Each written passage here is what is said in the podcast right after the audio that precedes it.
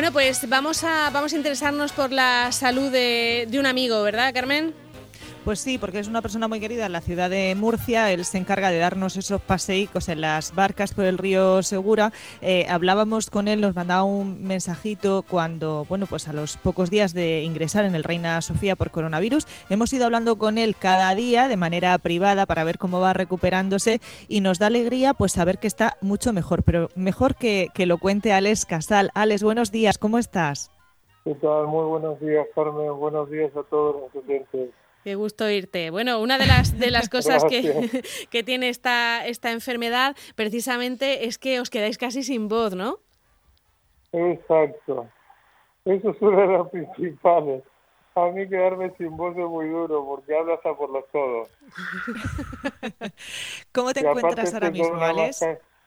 La verdad, hoy me encuentro medianamente. Ayer estaba muy, muy bien, pero anoche, bueno, me faltó, me empezó a faltar de nuevo un poco el aire yo continúo con un respirador, ya llevo 18 años aquí, 18, uy, perdón, 18 días aquí en el hospital y tengo una mascarilla de oxígeno puesta todo el día. Y ayer me faltó un poco el aire, me agobió un poco y, y también se junta de estar solo aquí 24 horas en la habitación.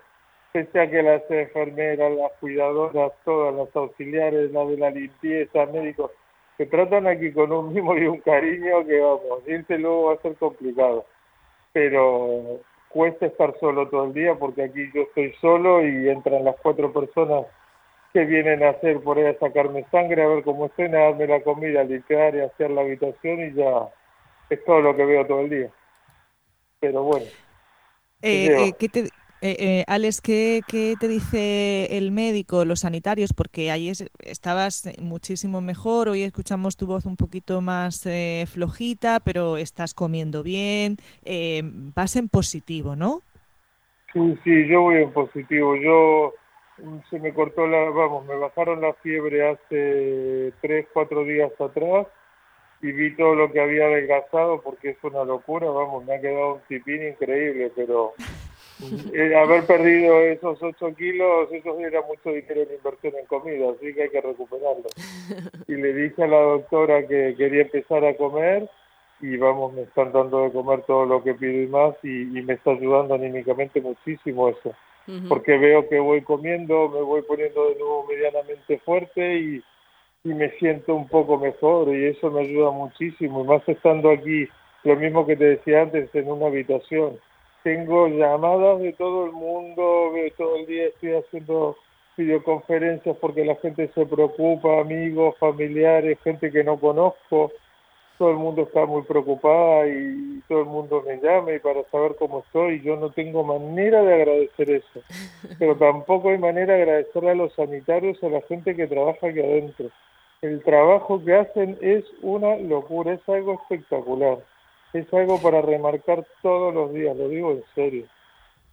Porque tú dices, Alex, que, que además de, de, curarte médicamente, eh, todo ese personal sanitario te, te cura también eh, el alma. Lo repites cada día cuando te preguntamos cómo estás, que gracias a ellos, ¿no?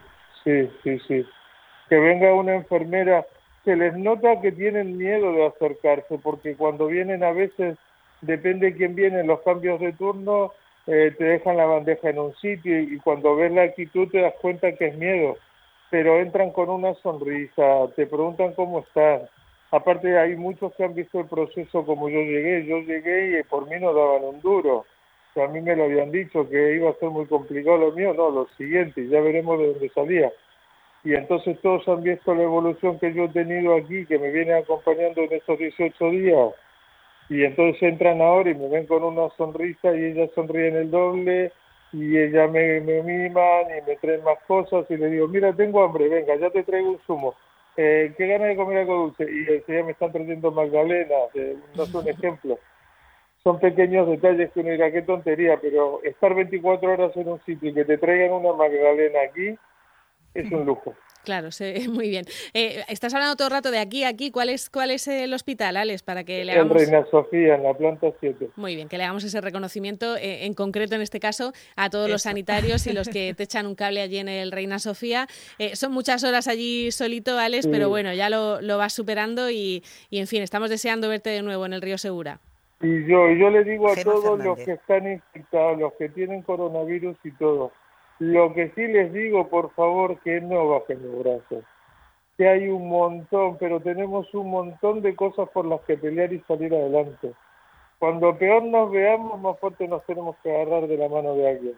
Y vamos a salir todos adelante de esta, pero todos, el primero al último.